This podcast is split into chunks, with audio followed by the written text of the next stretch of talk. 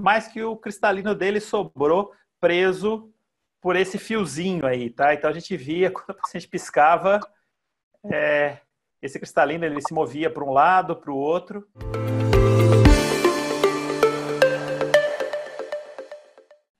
Uma coisa que volta e meia aparece no pronto-socorro, o pessoal às vezes fica confuso, tá? Paciente que já fez cirurgia de retina é, e que tem esse hipópio invertido que a gente chama, né? Isso aqui é um monte de gotículas de óleo de silicone emulsificado que vem para a câmara anterior. Isso pode fazer a pressão do olho subir bastante, né? E atrapalha bastante o paciente quando ele ainda enxergava desse olho.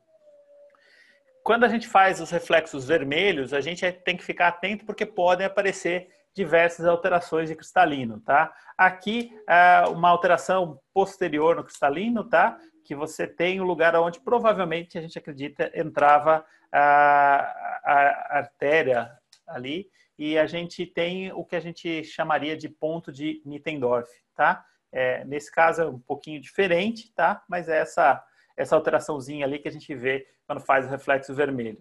Esse aqui é o sonho de todo R1, R2, né? aquela catarata total para fazer uma extra capsular, né?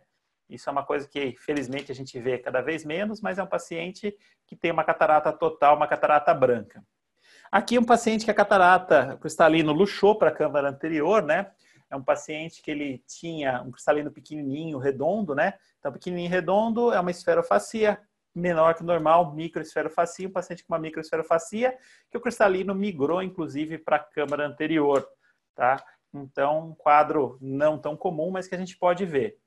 Nessas cataratas totais, ocasionalmente você pode ter um aumento do volume do cristalino, tá? Você pode ver que tem é, essa aparência de, de, líquido logo atrás da cápsula. É um paciente que daí tem um risco maior de ter a, a que a gente chama da bandeira argentina, né? Paciente que tem esse aumento da pressão endossacular, Tá? Então, saco capsular bastante distendido por conta do cristalino. Esse paciente aqui só não fez um glaucoma agudo porque ele tinha uma câmara relativamente profunda, tá? A gente vê pelo corte ali que a gente não tem tanta proximidade, mas pode não ser bem assim, tá? Aqui um quadro de um paciente que fez um glaucoma agudo secundário a, a um aumento do volume do cristalino de uma catarata total. A gente vê que tem o cristalino empurrando tudo e a câmara bastante rasa nesse quadro. Esse aqui é um paciente que ele tinha uma catarata total que acabou ah, luxando, tá? Esses pacientes mais idosos, eles podem ter é, uma zônula mais frágil e que o cristalino pode acontecer de ocasionalmente migrar para a câmara anterior. Esse caso era isso, que o paciente tinha cristalino tocando a córnea, descompensava a córnea, a gente teve que fazer uma cirurgia de urgência para remover é, essa catarata aí, para evitar que o paciente tivesse dor, o paciente estava com dor, com desconforto. Esse é um caso bastante interessante, é um paciente que teve um quadro inflamatório é, crônico, perdeu a visão desse olho, vocês podem ver o reflexo esbranquiçado da retina, né? Mas que o cristalino dele sobrou preso por esse fiozinho aí, tá? Então a gente via quando o paciente piscava, é, esse cristalino ele se movia para um lado, para o outro, tá? Então o quadro que é, Rodolfo Matsumoto, que foi preceptor no HC, pegou esse caso e, e, ficou muito bonita essa imagem, ficou muito bonita essa, essa foto aí desse cristalino preso por um fio.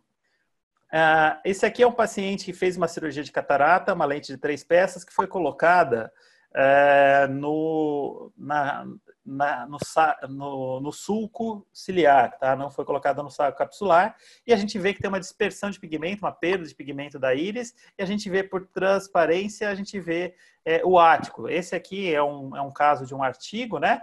Porque eu tenho, eu tinha um paciente exatamente igual, tá? Que a gente vê aqui o ático, a gente vê a perda de pigmento da íris bem naquela região aonde está o ático, tá? Então a gente consegue ver claramente é, o problema que a gente tem quando a gente coloca a lente é, no sulco ciliar. A gente sempre tem que estar atento para esse risco, por isso que a gente, em geral, é, contraindica colocar uma lente de peça única, que é uma lente mais espessa que uma lente de três peças, é, no sulco ciliar. Né? Então, isso é uma coisa para a gente ficar atenta aí, tá? Aqui é o paciente que a gente pode, no primeiro momento, achar que está tudo bem, que está tudo normal. É, paciente que às vezes está com pressão alta, com dor, e se a gente não olhar com muita atenção, a gente deixa passar esses pequenos enoveladinhos de vaso que a gente tem na borda é, da íris, tá? a gente tem aqui um caso de um glaucoma neovascular, um paciente que ele já tinha esses neovasos. A gente precisa fazer um exame muito atento nesses casos. Paciente que chega com pressão muito alta, a gente precisa achar uma causa. Não é comum o paciente ter uma pressão alta sem motivo nenhum, tá? Ou ele tem uh, um glaucoma por fechamento angular, ou ele fez algum procedimento, injetou alguma coisa dentro do olho, ou ele pode ter algum tipo de bloqueio é, do, do, do, da drenagem ali, tá? E uma coisa que a gente sempre tem que olhar é essa possibilidade desses vasinhos, tá? Que normalmente a gente consegue ver na borda da íris, tá? Obviamente, quando o quadro avançar mais, você vai ter o ectrópio é, dessa uva e tudo mais, mas a gente, desde esse momento, a gente já precisa estar atento para esses neovasinhos aí.